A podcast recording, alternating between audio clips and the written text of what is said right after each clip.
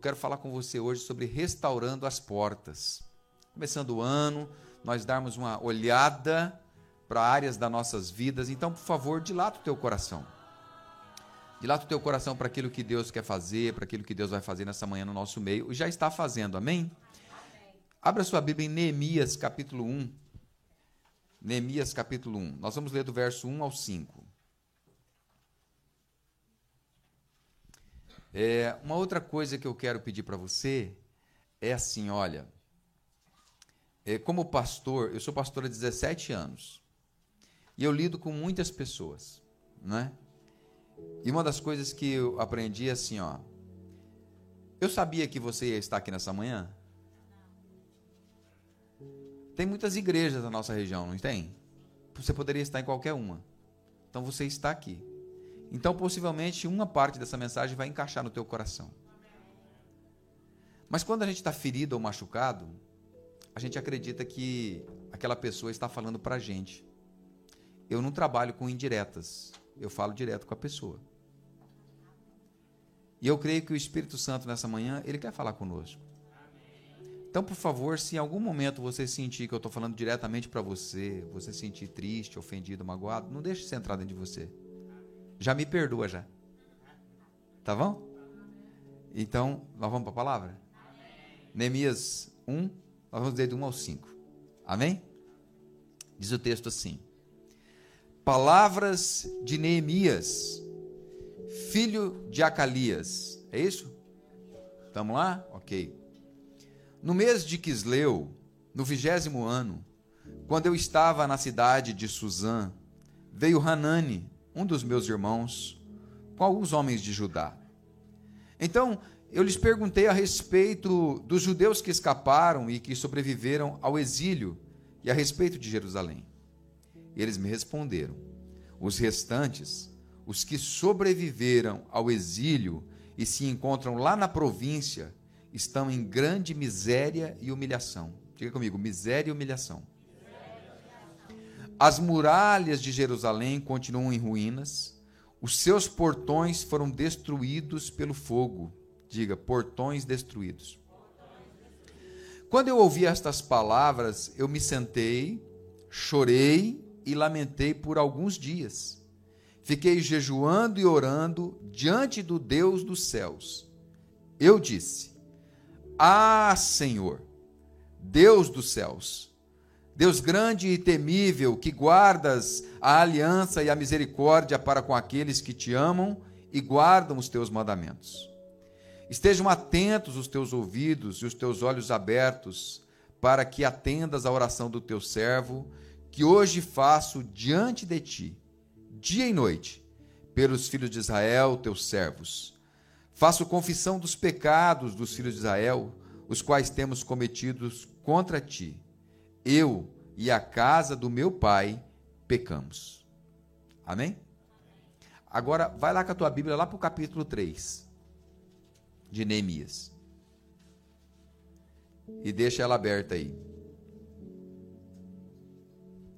Ok? Espírito Santo de Deus, nós te damos graça pela tua doce, bendita e preciosa palavra. Que o Senhor possa ministrá-la nos nossos corações no dia de hoje, para a glória do teu nome e que nós saiamos daqui edificados, transformados, em o um nome do Senhor Jesus. Amém e amém. Para que a nossa semana seja boa, amém, queridos? Então eu quero falar com você sobre restaurando as portas. Deixa a tua Bíblia aberta no capítulo 3 nós vamos caminhar nesse capítulo aí. Eu me recordo que alguns anos atrás, ah, eu, não, eu não sei a data precisa, mas eu acredito que uns, uns 12 anos atrás aproximadamente, nós tínhamos uma jovem na igreja, muito preciosa, bonita, simpática, líder nata, pegada, sim, sabe aquela no, ligada no 360, ativada o tempo todo, motivada, trabalhava conosco na empresa, nós tínhamos, eu e o pastor Francisco, nós éramos sócios, ele ainda tem, de uma, de uma empresa de motocicletas, e ele e a gente era sócio, e ela trabalhava conosco. E era uma pessoa que onde ela chegava, ela transmitia alegria, sabe? E, e motivava as pessoas, e ela decidiu desviar. E, e ela dizia para mim assim: Eu quero viver, pastor. Mas você vive, ué. Você vive. Não faça isso. Volta. Vem para a casa do Pai. Deus tem bênção para você. Deus tem um renovo para você. Deus tem coisas boas para você. Essa, essa, esse pensamento, eu quero viver, é uma estratégia de Satanás que está oferecendo para você algo irreal, mentiroso. Na verdade, quem vive somos nós. Nós temos qualidade de vida. Um drogado não tem qualidade de vida, porque o drogado, ele acha que ele é livre porque ele pode se drogar. Não, ele não consegue sair das drogas. Livres somos nós, que temos a oportunidade e dizemos não. Ser livre é poder dizer não. Essa é a ideia. E eu falava isso para ela, ela falava, não, pastor, eu quero viver, eu quero me divertir. E nós insistindo com ela. E um dia ela ela foi para para uma cidade vizinha levar o avô dela para o hospital para fazer uma consulta. E no meio do caminho teve um acidente de carro e ela e o avô faleceram. E, e eu me lembro que ao chegar no local do, do, do, do, do velório, os dois caixões lá. E a família dela prostrada, porque é uma tragédia. Essa extração violenta, sem a preparação, é muito difícil. É muito dolorosa. É, é muito difícil de recuperar. Eu já vivi isso. E a família prostrada, desanimada ali, e, a, e, e sentada assim, e não tinha força para levantar, não tinha força para se posicionar, chorando, alguns gritando pela tragédia, jovens à volta dela sem forças desesperados. A Bíblia diz nesse texto que nós lemos que Neemias, quando ficou sabendo da situação que estava o povo dele, ele perdeu as forças, ele fraquejou. Ele não tinha forças para se levantar, ele não tinha forças para reagir. Aqueles momentos das nossas vidas em que nós falamos assim: eu não consigo. Eu não tenho forças para enfrentar essa situação. Eu não sei mais o que fazer. Foi isso. Então, Neemias, ele ora ao Senhor. Uma oração de, de reconhecimento. Uma oração de arrependimento. Uma oração pedindo um recomeço. Ele reconheceu que eles estavam assim porque não havia mais relação com Deus. Porque eles não obedeceram os mandamentos e não viviam por princípios divinos, mas pelo desejo do coração. Desejo do coração, eu quero viver desse jeito, é o meu jeito. Não, nós temos a palavra de Deus que nos ensina como viver. Os mandamentos, os princípios, queridos, a palavra de Deus não muda. Os princípios divinos não mudam. O mundo pode mudar, os limites podem mudar, as coisas lá fora podem estar mais flexíveis, a pós-modernidade está aí, mas a palavra de Deus permanece. Então ele ora pedindo perdão, mas ele também tem uma atitude. Naquele tempo, a Bíblia diz que ele era copeiro do rei, um homem que tinha um status social, um homem que tinha um bom emprego, um bom salário um reconhecimento na sociedade, mas ele decide abrir mão de tudo aquilo para viver um chamado de Deus. Algo que ardeu no seu coração, ele teve uma atitude. Veja, queridos, as nossas atitudes, elas falam mais do que as nossas palavras. Nossas atitudes. Os nossos filhos, eles ouvem mais o que nós fazemos do que o que nós falamos. Precisamos ter esse entendimento. Às vezes precisamos parar numa manhã como essa e olhar para a nossa história. Não é para a história do irmão, da irmã, para a história do. Não, é para a nossa. Olhar para a minha história. Há pessoas que estão vivendo e estão conquistando as coisas, sim, mas com muito esforço. com muitas lutas, com muitas dificuldades. Em Apocalipse 2:2, conheço as tuas obras, as obras que você realiza, tanto o seu esforço como a sua perseverança, e sei que você não pode suportar os maus, e que pôs as provas os que declaram apóstolos e não são, e descobriu que são mentirosos. Mas não é uma palavra de elogio da parte do Senhor, é uma palavra de advertência. Quando ele diz assim, eu conheço as tuas obras, essa palavra obras aqui, ele está dizendo assim, o teu esforço é a mesma palavra usada para o ferreiro que trabalha na bigorna, com o ferro quente, dobrando ele, fazendo com que ele tome a forma que quer. Eu conheço o que você tem feito, o esforço que você tem feito para fazer as coisas serem do jeito certo, de como você quer. Mas ele vem e diz assim: Eu tenho, porém, contra ti que você abandonou o primeiro amor lembra de onde caíste, volta e arrepende, senão eu virei contra ti. Deus está dizendo: você está trabalhando, você está se esforçando, fazendo, mas tudo isso que você está fazendo, está faltando o amor, a essência. Então não adianta fazer certo sem ter aquela essência de Deus no meio. Colocar o amor ali, ter o prazer, ter a alegria, convidar Jesus para estar presente, amém? Dizem que quando não sabemos o que fazer com a resposta, nós não podemos fazer a pergunta. Né? Neemias perguntou assim: Como que está lá? Falou: Está feio. Os muros estão derrubados, as portas estão queimadas, o povo está humilhado, em grande miséria. Dias difíceis.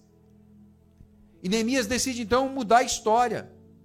Mas veja, ele sai de lá tem toda uma estratégia que nós não vamos falar a respeito, que é um livro incrível para você ler depois e meditar, você que gosta dessa área de liderança. Ele sai de lá e ele vai e chega em Jerusalém. E ele reconstrói os muros. Num período curto, ele faz o que tem que fazer, mas veja, muros significam, em primeiro lugar, proteção, né?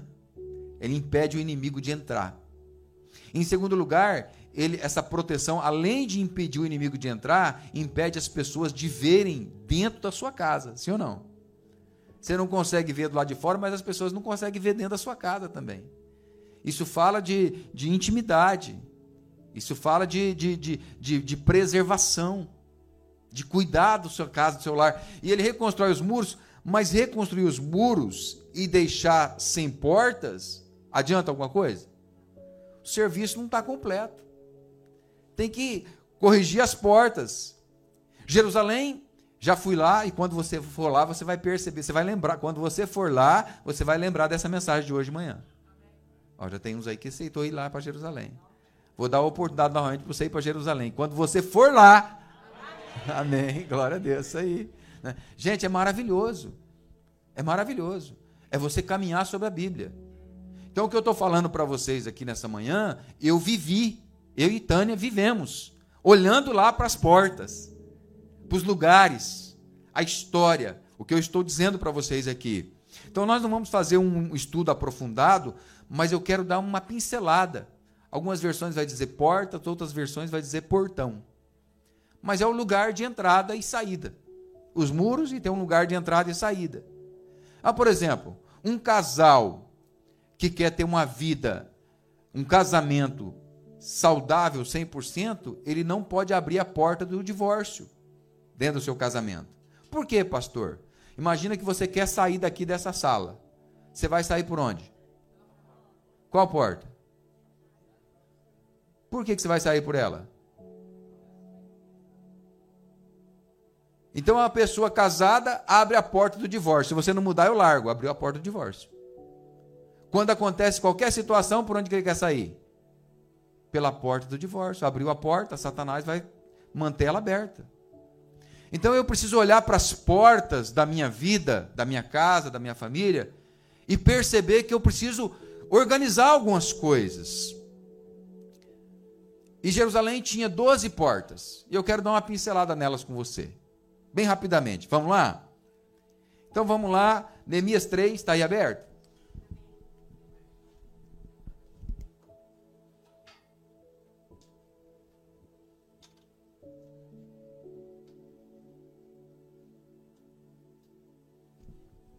Olha o verso 1.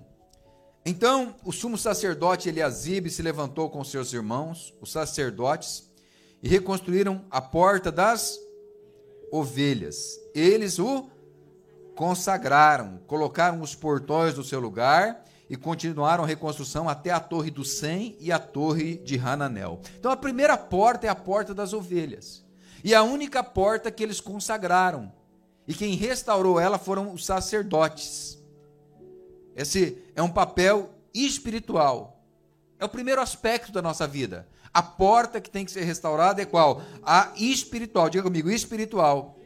Ou seja, restaurar a relação com Deus. Você tem que ter um sacerdote de Deus sobre a sua vida. Agora você tem que olhar para esse sacerdote e perguntar quem é ele. Essa semana eu estava conversando com uma pessoa, não está aqui no nosso meio, uma pessoa de fora, e ela me questionou algumas coisas. Eu falei para ela assim: ué, pesquisa a minha vida. Vai lá no Brasil, da cidade que eu saí para vir para cá, e pergunta quem eu sou. Pergunta para minha esposa sobre meu casamento. Pergunta para meus filhos que pai eu sou. Nós temos que saber. Como é que você tem um pastor sobre a sua vida e você não conhece ele? Você tem que saber quem é essa pessoa que está sobre a sua vida. Eu não sei o que é isso. Hã? Ah, é lá fora. Um sacerdote.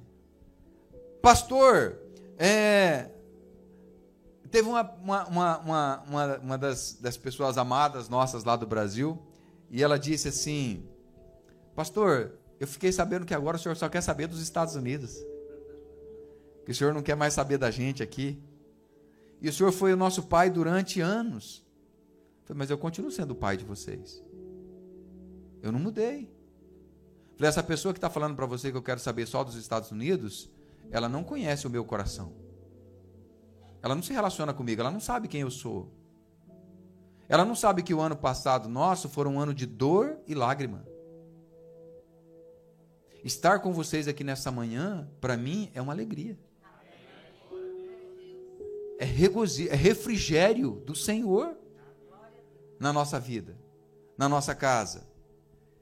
Eu tenho o mesmo pastor sobre a minha vida, eu e a Tânia, há 23 anos. Mas por quê? Porque eu vejo nele referenciais de valor. Porque eu vejo nele referenciais de família, referenciais de homem de Deus. Eu concordo com tudo que ele faz? Possivelmente não. Ele vai concordar com tudo que eu faço? Possivelmente não. A gente não anda junto porque a gente concorda, a gente anda junto porque tem acordo, aliança. Você concorda com 100% que a tua família faz? Mas você não larga dela, você anda junto aí. Tem uma aliança. Temos um compromisso. Demos a nossa palavra. Eu estou aqui debaixo de autorização dele. Em 2019, antes de vir para cá, eu fui lá, sentei na mesa com ele falei: Pastor, o senhor me abençoa? O senhor permite isso? O senhor acha que é certo? Ele vai, meu filho. Vai que eu te abençoo. E orou comigo. Antes de ser pastor, eu sou ovelha. Então nós temos que ter essas referências. Em João 10, 7, então disse Jesus mais uma vez: Em verdade, em verdade eu vos digo, eu sou a porta das ovelhas.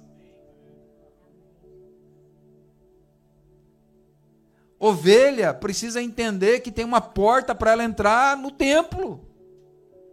E essa porta, ela é feita, restaurada e consagrada por um sacerdote. É a primeira porta que nós temos que abrir. Fala assim: eu tenho uma figura espiritual sobre a minha vida que me abençoa. E a unção que está sobre ele escorre sobre a minha vida, sobre a minha casa, sobre meus filhos, sobre as minhas finanças, sobre tudo que eu possuo. Agora, como pastor, eu só posso ensinar o princípio. Viver por ele é uma decisão pessoal. Amém, queridos? O pastor está falando essa palavra por quê? Porque eu preciso ensinar. Se você quer vivê-la, pastor, eu quero vivê-la. Então você vai viver a bênção. Porque eu decidi isso para minha casa. É a primeira bênção, é a figura do sacerdote, aonde eu sou abençoado. Porque eu reconheço esse princípio espiritual. Amém, queridos? Mas vamos em frente que eu não tenho muito tempo aqui não. A segunda porta. Olha aí qual é a segunda porta. É a porta dos peixes. Deixa eu pegar ela aqui, que é a minha, minha referência aqui. Peraí.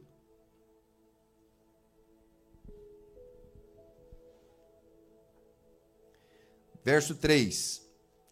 Os filhos de Racená reconstruíram o portão dos colocaram as vigas e os portões nos seus lugares com seus ferrolhos e trancas. Amém? Então a segunda porta, a primeira porta foi a porta das Diga assim, eu sou ovelha. Diga Jesus é a porta das ovelhas. Amém, queridos? A segunda porta é a porta dos peixes. Era a porta do comércio, das negociações. Aqui aponta para finanças, para dinheiro. Representa o lugar da provisão. Eu vejo pessoas correndo atrás da bênção. O Deuteronômio diz que as bênçãos do Senhor virão atrás de ti e te alcançarão se atentamente ouvires a voz do Senhor teu Deus. É restaurar a porta dos peixes, ou seja, ser fiel no dízimo, na oferta, na palavra empenhada, comprar e pagar. Ser fiel em todo o tempo. Eu vejo pessoas, queridos, infiéis, avarentas, querendo ser abençoadas mal sabem fazer negócio e quando faz é para fazer, é para levar vantagem. Quer fazer um negócio para levar vantagem. Ou, oh, você já ouviu quanta história que tem aqui de gente que passou a perna nos outros? Credo aí. Misericórdia. Gente que vive dando jeitinho. Vive dando jeitinho, gente que fica doido para poder pegar o troco errado a mais. Não, hein? Nós somos abençoadores, amém, queridos? Abençoadores. Nós somos as pessoas. Quem nos abençoa é Deus, não é o jeitinho. Enquanto nós estávamos fazendo a reforma aqui, aconteceu um, fato interessante. O Felipe, nós fomos lá no Walmart e compramos uma escada para ser usada aqui. Só que chegamos aqui com a escada, a escada não deu o tamanho, o pé era, era pequena. E aí a gente teve que comprar uma outra escada. E ela ficou por aqui. Aí o Felipe falou assim, pastor, depois nós devolve, fica tranquilo. Aqui é tranquilo, depois a gente devolve. Falei, beleza. E aí nós passamos a usar outra escada que dava pé. Mas aí uma das pessoas que veio ajudar, sem saber que nós tínhamos que nós iríamos devolver a escada, pegou a escada para fazer um outro serviço e mandou ver, né? E fez o serviço. E eu olhei aqui lá, uma pessoa estava com boa vontade, glória a Deus, aleluia. Aí depois, pastor, e, e a escada, como é que faz? Falei, agora já usou. Agora não pode devolver. Pai, eu conheço história de gente que vai na loja, compra um vestido, vai na festa e volta e devolve. Pelo amor de Deus, é. Pelo amor de Deus. Como é que é um negócio desse? Pessoas que vivem enganando e sendo enganadas. Salmo 128 diz assim: Bem-aventurado aquele que teme ao Senhor, anda nos seus caminhos. Você comerá do fruto do seu trabalho, será feliz, tudo irá bem com você. Hoje, nessa, depois da nossa mensagem, eu quero orar com você, como sacerdote, para Deus abençoar você e a sua casa. Para Deus prosperar a obra das suas mãos. Longe de nós, jeitinho. Longe de nós, confusão. Nós somos abençoados pelo Senhor restaurar a porta dos peixes. Comprar e vender e ter provisão com fartura na nossa mesa, amém? amém. Abençoados para abençoar. Glória a Deus, aleluia. Glória a Deus, aleluia. A terceira porta, vamos correr aqui. A terceira porta, olha o verso 6. Olha o verso 6 do capítulo 3. Joiada, filho de Passeia e Mesulão, filho de Besodias, repararam a, a porta velha ou portão velho. Colocaram as vigas e os portões nos seus lugares, com seus ferrolhos e as trancas. Então, a terceira porta que eu tenho que restaurar, a primeira das ovelhas, segunda dos peixes, a terceira porta é a porta velhas. Nós podemos perceber dois aspectos aqui, queridos. Muito simples. Primeiro que as misericórdias do Senhor se renovam a cada manhã. Amém? Então ele não fica se ele não fica nos lembrando do nosso passado. Ele não fica lembrando você do que você fez para trás. O papel de acusar a gente é de Satanás, não é de Deus. O papel de Deus é perdoador. Quem confessa e deixa alcança misericórdia. Então, pede perdão, libera perdão e segue em frente. Bora para frente, velho. Olha, situação aqui, ó, colocou, conversou, pediu perdão, liberou perdão, bora para frente. Segue a vida. Para de ficar carregando coisa velha. Não é museu, ué, não é baú. E a segunda coisa, não se esqueça das leis do Senhor. A Bíblia é um livro, não é um livro velho, a Bíblia é um livro atual. Nós somos uma igreja atual, contextualizada, bíblica, cristocêntrica. O Espírito de Deus é bem-vindo no nosso meio. Amém, queridos? As fica carregando as coisas velhas junto com você. Não faz isso. Pega essas coisas velhas que estão aí na tua vida e joga fora. Descarta. Desaparece com elas. Em todos os aspectos, até mesmo no material. Já lembro aqui de um tempo que eu preguei uma vez, falava assim: pessoa, você tem um quadro lá, um vaso que você ganhou de, um amigo, de um amigo, tá lá na tua casa, aquele trem não combina com a tua mobília, feio para dedéu. Aí tá todo mundo falando, você joga isso aqui fora. Não, mas eu ganhei. É velho, já ganhou, já agradeceu. Tá bom, joga fora. As coisas novas, vida nova, amém? Vida nova, ano novo, de repente assim, um corte de cabelo novo, uma maquiagem nova, um, um butoque, sei lá, faz um trem aí, né? Inventa um negócio aí, ó. O pessoal vai dizer, rapaz, mas tá, né? Eu estava aqui nessa, pensando aqui, ó, o Felipe, mas o Felipe tá magrinho, né, gente? bonita. Assim, ó, o Igor, você olha para o Igor, o Igor está sempre com o cabelinho na régua ali, ó. Né? Cuidado bem pela Sam, não é? Eu olho pro, toda vez que eu olho para o Jordan, eu vejo ele com uma touca diferente.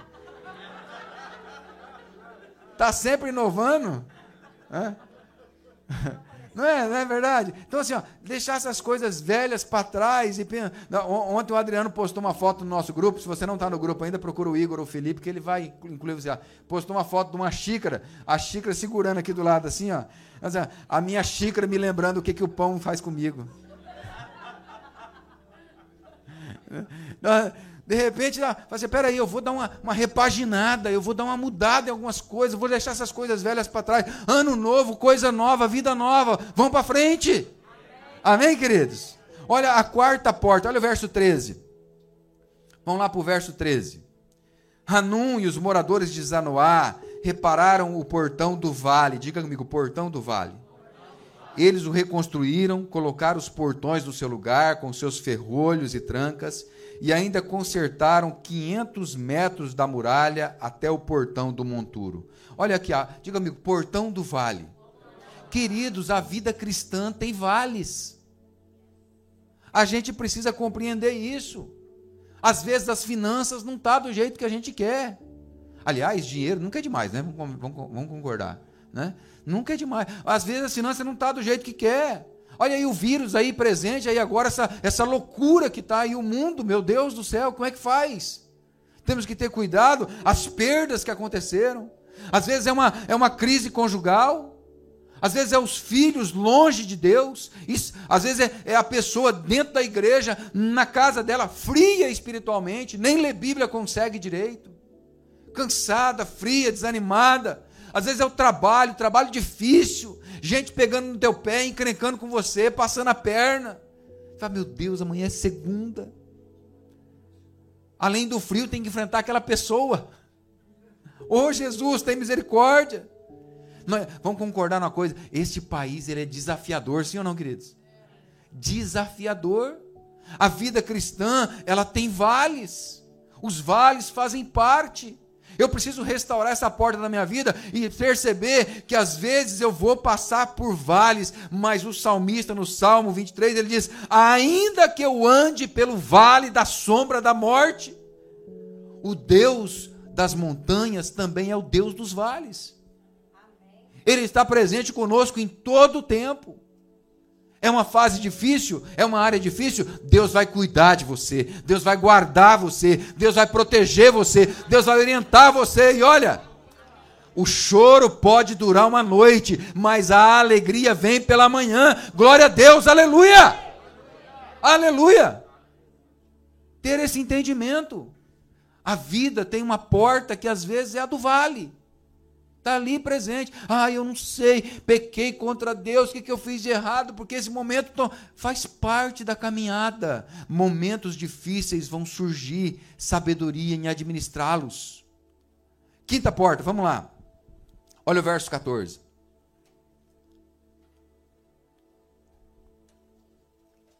Verso 14, está aí? O portão do monturo foi reparado por Malquias filho de Recabe, governador do distrito de Bet-Raquerem.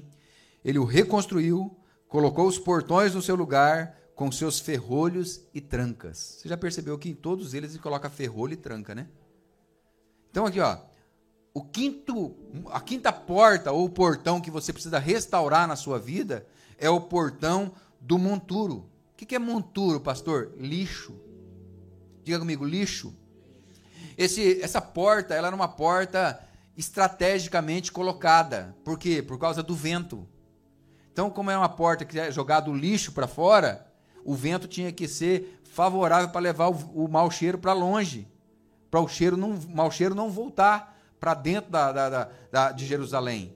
Então, uma porta colocada é, estrategicamente. Porta do monturo, diga comigo, porta do monturo. Por quê, pastor? Porque não dá para ter lixos na sua vida. Eu já cometi muitos erros. Eu me esforço todos os dias. Todos os dias eu me esforço. Ou, oh, dá uma olhadinha para sua vida. É pornografia? Tira. Bebida, vícios, maledicência, murmuração. Guardando coisa de ex-namorado, ex-namorada. Tá lá, tá casado, tá com outra pessoa guardando coisa. É lixo isso, arranca fora. Joga fora. Lembranças que não te servem de nada. Precisando de cura na alma, traumas, bloqueios, medos. Precisa de cura, a alma deve ser livre. Jesus disse: Conhecereis a verdade, e a verdade vos libertará. Ser livre. Sabe, às vezes eu vejo pessoas brigando com demônios, lutando em todo o tempo com os demônios, mas ela não tira os lixos da sua vida. Eu aprendi uma coisa: aonde tem lixo, tem rato e barata. Então você não tem que colocar veneno para matar rato e barata. Tira o lixo que eles vão embora. Limpa a casa. Limpa a casa espiritual, limpa a casa emocional, limpa a casa financeira, organiza as coisas. Uma vida, tira o lixo fora, restaura a porta. Isso aqui é lixo, tem que sair, não pode ficar aqui dentro. E garante que a tranca e o ferrolho está bem firme, para o lixo não querer voltar. Que o vento está sendo favorável, soprando o mau cheiro para longe. Porque nós vamos errar na caminhada da vida, queridos. Todos nós vamos errar. Não tem bom aqui não. Todos nós vamos errar. O que nós temos que fazer? Deixar o lixo embora. Jogar fora. Amém? Amém, amém ou não amém? amém? Aí nós ficamos presos nesses cárceres, nesses lixos, e não conseguimos romper.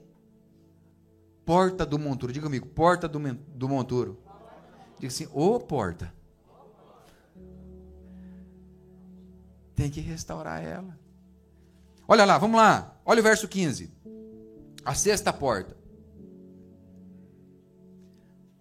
O portão da fonte foi reparado por Salum, filho de Col Rosé, governador do distrito de Mispa. Ele o reconstruiu, fez uma cobertura, colocou os portões no seu lugar, com seus ferrolhos e as trancas. Você percebeu que nesse portão ele colocou uma cobertura? porque é o portão das fontes. Diga comigo, o portão das fontes. Você sabia que o único rio do mundo, segundo alguns teólogos, o único rio do mundo que em que nasce, que tem peixe na nascente é o Rio Jordão? E eu, eu, aí eu comprovo para você, não sei nos outros, mas nesse eu comprovo que eu fui lá na nascente do Rio Jordão e lá tem peixe. Coisa mais linda do mundo. Água limpinha, tem peixe. Por quê? Porque a água é boa, é pura, é limpa. É o rio que banha todo o Israel.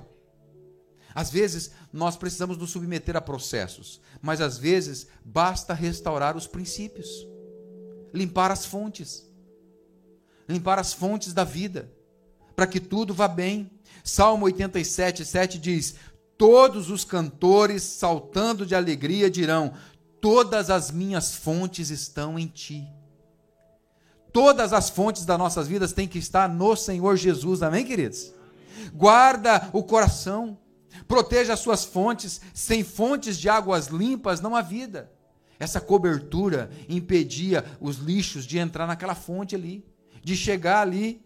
Nessa fonte, é, a nossa fonte, ela é Jesus, amém? Ele é a fonte de água viva, de água limpa. Pessoas estão sofrendo por quê? Porque estão buscando fora de Jesus, em outras fontes, aquilo que nós só encontramos em Jesus.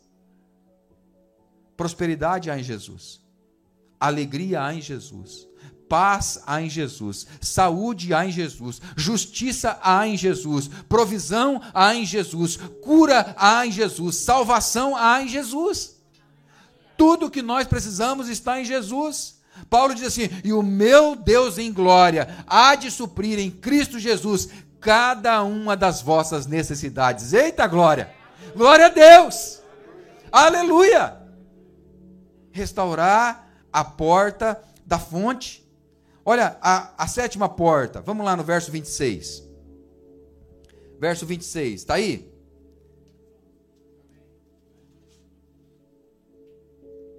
E os servos do templo que moravam em Ofel fizeram os reparos até em frente do portão das na direção do leste até a torre alta. Água na Bíblia, queridos, aponta para abundância. Água na Bíblia aponta para avivamento, derramar do Espírito Santo. Eu quero declarar para você, você está entendendo que, são, que é um processo de reparação de portas? Você já percebeu isso? E eu quero, eu quero dizer para você que quando você chegar nessa porta aqui, você vai começar a viver a provisão abundante de Deus. A abundância de Deus sobre a sua vida, a abundância de Deus sobre a sua casa. E esse esboço, se você quiser depois, eu mando ele no teu e-mail para você pegar ele, vou comer ele, vou estudar, vou aplicar, vou colocar na minha vida. A, abundância de Deus, o derramar do Espírito. Em João 7,38, Jesus disse assim: Quem crer em mim, como diz as Escrituras, do seu interior fluirão rios de água viva. Rios de água viva. Glória a Deus. Aleluia. Diga comigo, rios de água viva. É o aviva, é o encher, é o transbordar de Deus. Amém? A porta das águas. Primeiro a porta das fontes está restaurada, agora a porta das águas vai vir abundância. Vai vir bênção, vai vir o favor de Deus. Vai vir o tudo de Deus, vou viver o melhor de Deus. É isso que ele está dizendo aqui em Neemias 8, 3, você não precisa ir lá, diz assim: Esdras era o sacerdote, Esdras leu o livro em voz alta, diante da praça que fica em frente ao portão das águas, desde o amanhecer até o meio-dia, na presença dos homens, das mulheres e dos que podiam entender, e todo o povo tinha os ouvidos atentos ao livro da lei portão das águas, todo mundo com fome de Deus, com sede de Deus, querendo mais de Deus, avivamento, amém, queridos? Avivamento. Eu declaro que vai vir um avivamento de Deus na tua vida, na tua casa, na tua família, no nosso meio, para a glória de Deus, em nome de Jesus. Avivamento. Transbordar de Deus, amém? Mas vamos lá, olha só. A, a, a oitava porta, Neemias 3, 28. É, é, cadê? Eu queria pedir, Felipe, pode parar essa musiquinha, por favor? É, Neemias 3, 28, vamos lá? Olha só para cima do portão dos. Os sacerdotes fizeram os reparos, cada um em frente à sua. Em frente à sua. Olhar para a minha casa, para frente da minha casa. E a, e a oitava porta que eu tenho que restaurar é a porta, o portão dos cavalos, queridos. Aqui, o cavalo representa força, saúde, saúde física, saúde emocional, saúde espiritual, força. Era onde ficavam os cavalos usados para a guerra os cavalos prontos para a batalha, para vencer esse ano e para os anos que virão, para conquistar, você precisa que Deus renove as suas forças, sim ou não? Renove as nossas forças a cada manhã. A vida é feita de embates, a vida é feita de lutas. A gente sai pela manhã, a gente não sabe o que vai encontrar. Você chega em casa, você não sabe o que você vai encontrar. Chega uma mensagem no celular, quando você vai abrir ela, você não sabe o que você vai ler. Toca o telefone, você não sabe o que você vai ouvir. Pessoa chama você para conversar, você não sabe o que, vai acontecer naquele ali, ó. Não é? Então, esses momentos da nossa vida de embates, de lutas, nós temos que ter a força que vem de Deus. Força para lutar contra o inimigo. Força para lutar contra a carne, o desânimo.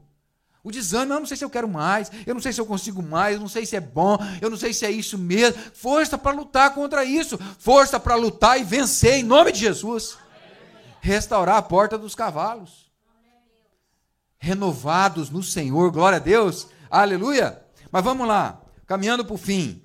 Olha o verso 31, a nona porta que a gente tem que abrir, que restaurar. Depois dele, Malquias, filho de um ourives, diga comigo, ourives. Isso aponta para Deus colocar ouro na nossa mão, amém? Deus colocar coisas boas na nossa mão. Deus não tem coisa ruim para nós, queridos. Ouro representa a divindade, representa a excelência de Deus, amém? Fez os reparos até a casa dos servos do templo e dos mercadores. Quem trabalha com ouro tem que ser servo, amém? E em frente ao portão da guarda até o terraço da esquina. Então a nona porta que você tem que restaurar é a porta, o portão dos guardas, amém? Algumas versões vai dizer mificade, portão de mificade. Aqui nesse portão havia uma torre de vigia. Era onde os guardas ficavam para verificar e perceber quando o inimigo vinha e avisar. Ó, oh, se prepara que está vindo um inimigo para você lutar contra esse inimigo. Aqui tem dois aspectos interessantes. Abacuque, no capítulo 2, verso 1, ele diz assim: Eu estarei na minha torre de vigia, ficarei na fortaleza e vigiarei para ver o que Deus me dirá e que resposta eu terei à minha queixa. É o lugar onde nós devemos vigiar e orar. Diga comigo, vigiar e orar. Por quê, pastor? Porque sem esta porta nós estamos vulneráveis.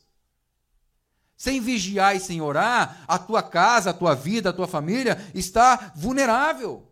Vai lá e dobra o teu joelho. Coloca diante de Deus, essa situação está me incomodando. Ora, apresenta ela diante do Senhor. Quando você decide por um projeto de Deus, o inimigo vai colocar pessoas para parar você. O inimigo vai levantar situações que vão desanimar você, que vão parar você. Às vezes você vai interpretar errado até o que eu falo, até o que eu faço. Às vezes eu vou interpretar errado o que você fala, o que você faz. Esses dias atrás atendemos uma, uma família, estávamos conversando com ela a respeito da forma como Satanás coloca confusão dentro da casa. O marido fala uma coisa, a esposa entende outra. A esposa fala uma coisa, o marido entende outra. Os pais falam uma coisa, os filhos entendem. O inimigo é bom em fazer confusão, gente fazer confusão. Olha só, joga um pouquinho para frente a tua Bíblia aí, Neemias 4:8, depois a gente volta. 4:8, Neemias 4:8.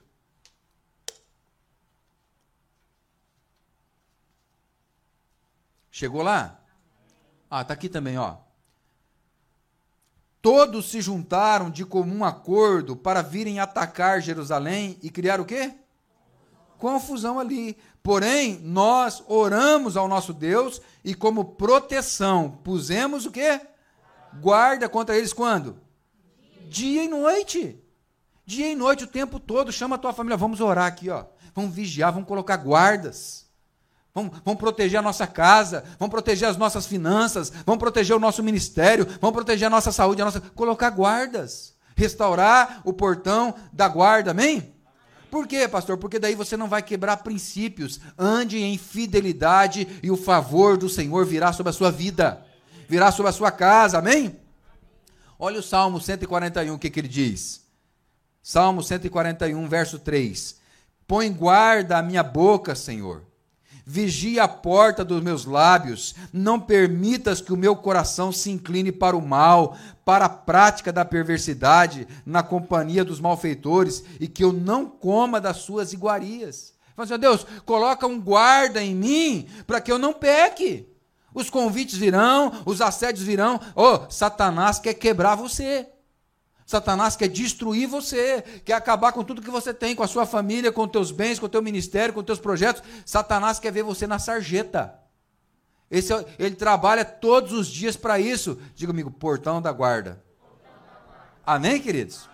E para nós orarmos, encerrarmos, tem dois portões que eu não quero falar, não vou falar muito deles para você, e vou encerrar com o último portão. O primeiro deles é o portão do cárcere. É onde o, o Neemias ficou preso lá no pátio lá que é o, é o lugar das prisões, é o lugar onde eu fico preso porque eu não libero perdão, porque eu tive um trauma, porque eu tive um abuso. Veja bem, você foi rejeitado lá no, você foi rejeitado lá no ventre. Ah, meu pai minha mãe me rejeitou. Ah, eu fui gerado lá assim, assim, assado. Aí você tem essa prisão dentro de você. Essa prisão está ali machucando você, sua vida, sua casa, sua família. Só que você passou a vida inteira recebendo amor. Aí você vai ficar preso naquela prisão lá de, de quando você tinha um ano, dois anos, três anos de idade. Deus te cobriu de amor, te envolveu de amor. Decida sair dessa prisão. Restaure o portão do cárcere. Falei, eu não quero viver mais em prisões emocionais, espirituais. Quero ser livre, viver a vida. O outro portão é a porta dourada. Volta lá para o Neemias 3, 20, 3, 29.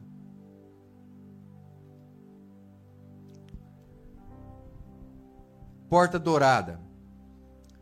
Depois deles, Neemias 3,29. Depois deles, Zadok, filho de Imer, reparou em frente da sua casa, e depois deles, Semaias, filho de Secanias, guarda do portão oriental ou leste. Oriente ou leste. O oriente ou leste é o lugar que nasce o sol. É a porta dourada. Quando você chega em Jerusalém, a porta dourada, ela aponta para o Jardim das Oliveiras. É o lugar por onde, segundo os estudiosos, Jesus vai entrar quando ele retornar. Restaurar a porta dourada. Jesus é o nosso sol da justiça, amém? Eu lembro de uma canção antiga que a gente cantava, dizia assim: És a nossa estrela da manhã.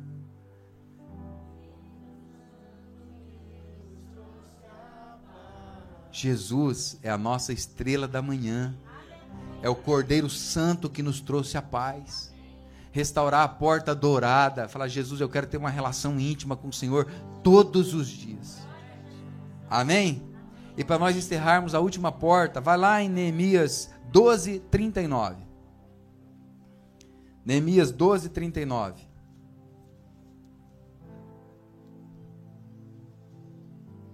Chegou lá? Está aqui também, ó. E desde o portão de. E desde o portão de. Passaram por cima do portão velho e do portão dos peixes, pela torre de Hananel, pela torre do Sem, até o portão das ovelhas, algumas versões vai dizer gado, né? E pararam junto ao portão da guarda. Fizeram um giro. Então, o último portão que você restaura é o portão de Efraim. Diga comigo, portão de Efraim. E quem era Efraim? Efraim era o filho mais novo de José, neto de Jacó, bisneto de Isaac, trisneto de Abraão. Não sei se é trineto que fala. Tá, Abraão era o tataraneto, tataravô dele, tata, é, por aí. Né? Então, o filho de José, Efraim. Duas coisas aqui. Em Gênesis 41, 52. Ao segundo deu o nome de Efraim, pois disse: Deus me fez próspero na terra da minha aflição. Diga assim: Deus me fará próspero na terra da minha aflição. Deus vai prosperar você aqui. Estou liberando uma palavra do trono sobre a tua vida. Deus vai prosperar você aqui. Você vai viver coisas novas de Deus. Você vai falar assim, rapaz, mas as coisas estão mudando. Amém? Glória a Deus. Vai ser um bom ano, amém? José, ele leva os filhos para o pai dele, para o avô abençoar, Jacó. Os filhos dele, Manassim, Manassés e Efraim. Israel ia abençoá-los. E aqui a gente vai perceber o que? A importância da bênção daqueles que estão sobre a nossa vida. A importância do pai e da mãe abençoar os filhos. Sabe, eu me lembro que quando eu chegava em casa, meu pai e minha mãe diziam assim, ó, tinha que falar assim, ó, bença, pai. A sua benção, meu filho. No nosso culto da virada que nós fizemos, teve uma pessoa, eu acho que ele era parente do Hugo. Eu não sei cadê o Hugo, o Hugo deve estar em algum lugar. Acho que era parente do Hugo. Ele chegou para mim, que ele falou em espanhol, ele me chamou de padre, né? né? De pai, né? né? Ele falou, falou assim, padre, é, subença sobre minha vida, por favor. Olha que coisa interessante me abençoa. Jabes, que tem um nome de dores, vivia um tempo difícil, ele disse para Deus assim: Deus, me abençoa. A importância de querermos a bênção. Então, José pega os seus dois filhos e leva para o avô e fala assim: Eu preciso da bênção do meu pai sobre a vida dos meus filhos. Isso não mudou, amém, queridos? Isso continua valendo. E em Gênesis 48, 19, nós lemos assim: Mas o seu pai recusou e disse: Eu sei, meu filho, eu sei. Ele também será um povo, também ele será grande. Mas o seu irmão menor será maior do que ele, e a sua descendência será uma multidão de nações. Quando, quando José chega com Manassés e Efraim para o pai, para o avô abençoar, o direito da bênção, primeiro era sobre Manassés, que era o mais velho. Aí Jacó falou assim: Eu sei, meu filho, que o mais velho que tem o direito da bênção, mas a bênção vai estar sobre Efraim. E aqui a gente vê assim: ó, restaura o portão de Efraim, a bênção, o favor do Senhor sobre a sua vida, sobre a sua casa, sobre a sua família, amém? Agora, percebe que Jesus é o nosso irmão mais velho? Sim ou não? Jesus é o primogênito, ele é o nosso irmão mais velho. Ele abriu mão da bênção, da herança, para que nós pudéssemos, como irmão mais novo, ser abençoados e fez de nós uma nação santa, um povo de propriedade adquirida do Senhor, amém? Em João 14, 12 está escrito: Em verdade, em verdade eu lhes digo, que aquele que crê em mim fará também as obras que eu faço, e outras maiores fará, porque eu vou para junto do Pai, e tudo que vocês pedirem em meu nome, isso farei, a fim de que o Pai seja glorificado no Filho. O que, que, José, que, que Jesus estava dizendo aqui? Ele falou assim: olha, eu sei que eu tenho uma bênção, mas eu quero que vocês façam obras maiores do que a que eu fiz, que vocês sejam mais abençoados do que eu sou.